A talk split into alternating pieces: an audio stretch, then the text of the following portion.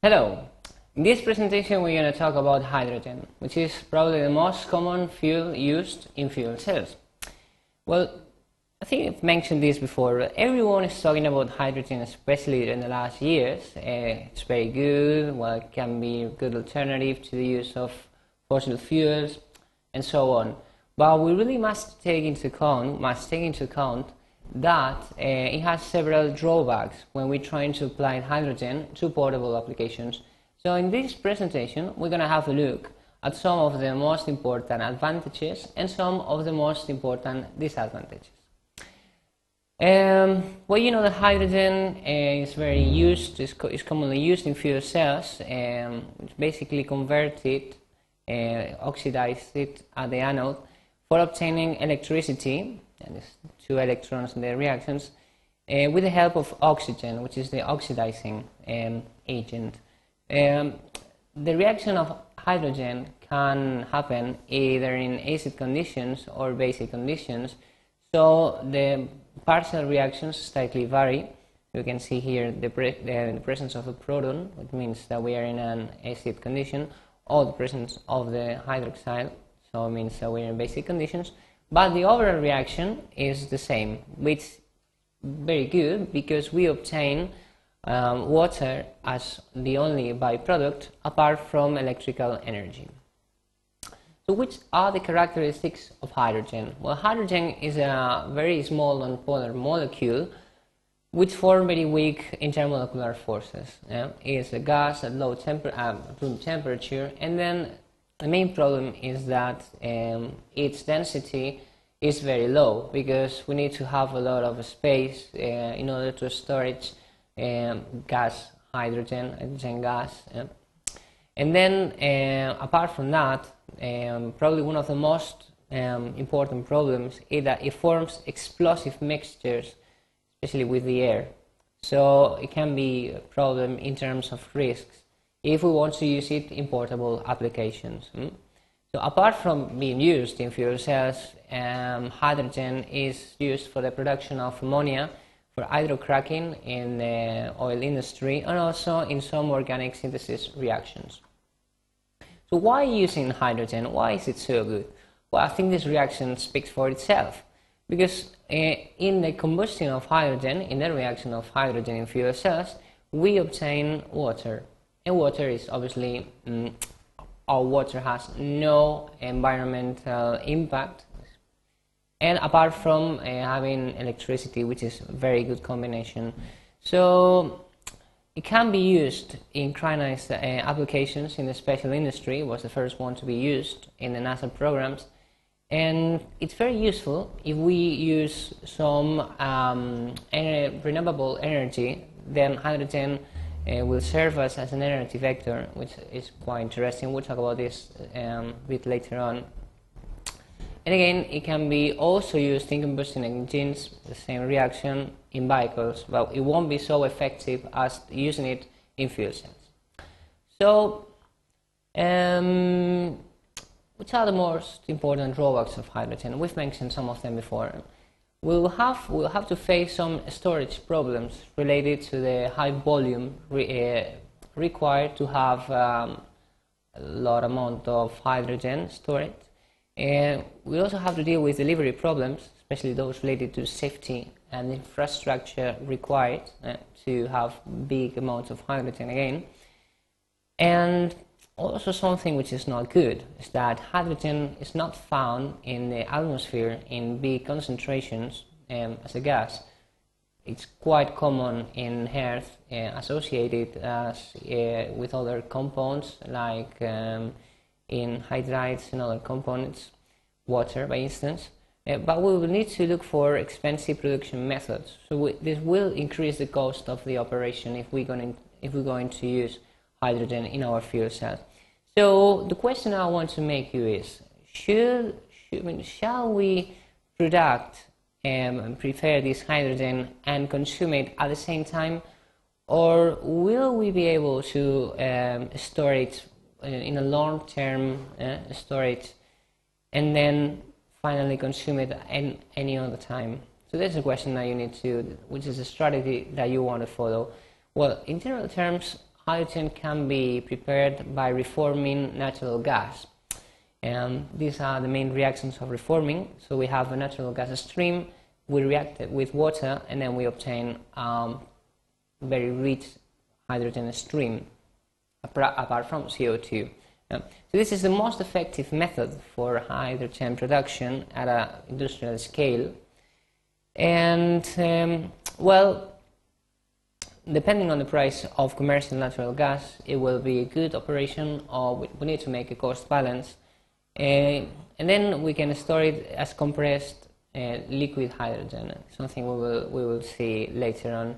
But in general terms, it won't be good and it won't be profitable to have an operation in which we need to use hydrogen um, which is going to be delivered uh, more than 50 kilometers away from the place where it's produced. So mm, this is a generality, but we have to keep that in mind to see that maybe it's not really a good thing to produce it and then um, deliver it afterwards. So, as we said before, um, there are several methods for the production of hydrogen. Most important uh, is from natural gas reforming, but we can also use electrical energy, biomass, or other thermo, uh, thermochemical um, cycles uh, or metabolic routes. Uh, in general terms, uh, there are four, it's a production of 50 million tons of hydrogen per year uh, all around the world, and well, it's quite a lot quite a lot. We could um, basically supply energy to all the vehicles in the US, Europe, and Japan. So it's quite a lot. Uh, we need to know how to optimize its use. Um, we can also use, as we said before, different energetic sources uh, for obtaining and different production methods for obtaining hydrogen. So the point is, if the energy that we're going to obtain from its use or later use in fuel cells is going to be worth uh, for the energy that we're going to need to use to produce it. And this is the question we have to we have to think about. I mean, personally, I think that the, the answer is to look for um, power sources or energy sources which are free, free, like uh, renewable energies, sustainable energies, etc. Mm? We can also use nuclear energy, or even we can burn carbon and then use this energy in some of these production methods. But we don't have to lose the point of view uh, we're looking for a sustainable production of energy and not coming back to fossil fuels, which is probably the most important drawback of using uh, reforming of natural gas. So in this line, in this line, I would like to say that um, using renewable energy sources is possible, uh, using hydrogen as well. Mm? And then what we will do, well, one alternative, this is an example, this is a good example indeed, is to use this electricity that we would obtain from the renewable energy to electrolyte water to obtain hydrogen, also oxygen, then store its hydrogen, and with this hydrogen use it in a fuel cell, which is a very good, uh, a very good way to use hydrogen because it's quite effective. Mm? Then we will have some electricity. We know, because the thermodynamics, um, thermodynamics don't lie, that uh, this electricity will be less than the electricity that we will be using the first time because it won't be a 100% efficient process. But don't forget that if this energy is coming from uh, renewable energies, then the process itself will be um, sustainable. And once again, we cannot or it's very difficult to store renewable energy, like solar energy. Uh, quite complicated. Even aeolic wind energy, it's very difficult. But we can, positively, we can store hydrogen. So this is the concept of an energy vector. Because we are using, we're storing the energy that we have obtained from renewable energies by the help of hydrogen. So this is a called an energy vector, and then this hydrogen can be used further on in these fuel cells. This is a good, good idea. Coming back to other not so, um, let's say, uh, beautiful uh, landscapes, let's go back to see how transport can be carried out. We can transport hydrogen in gas in pressurized bottles, uh, or even in lorries and some other kind of vehicles, or using pipelines, or we can use liquid hydrogen. which is probably the most convenient uh, because we can um, definitely storage more uh, liquid hydrogen than gas hydrogen because the density is quite bigger. But the problem is that we will need to use a lot of energy to pressurize and liquefy hydrogen to obtain this liquid nitrogen hydrogen. So uh, once again, we need to take into account which is the cost of one operation and which is the energy that we're going to obtain in our fuel cells. And something similar can be said for storage of hydrogen. We can store it in the gas state or in liquid state. And well, um, experimentally it's been shown that it can be found chemically bonded to other compounds, eh, like some hydrides and other components. In water, we have hydrogen. We need to know how to get well, this hydrogen from water. This is another story. But basically, this is still in a chemically, um, let's say, state, in, an experimentally state, so it's not well developed at an industrial scale. Once again, an interesting perspective. Um, uh, at the moment, these days, uh, for portable application, it's possible to use um, hydrogen in, like in liquid hydrogen tanks, like in the boot of a car. But still, it's quite uh, well. The storage and risk problems can be very high, so this must be taken into account as well. Especially because, as we said before, um, the explosion risks are very high. Uh, hydrogen diffuses very rapidly and um, well, we can have explosive mixture very easily. Either if we have small leaks in long terms, or if we have um, a big release of hydrogen in very short times.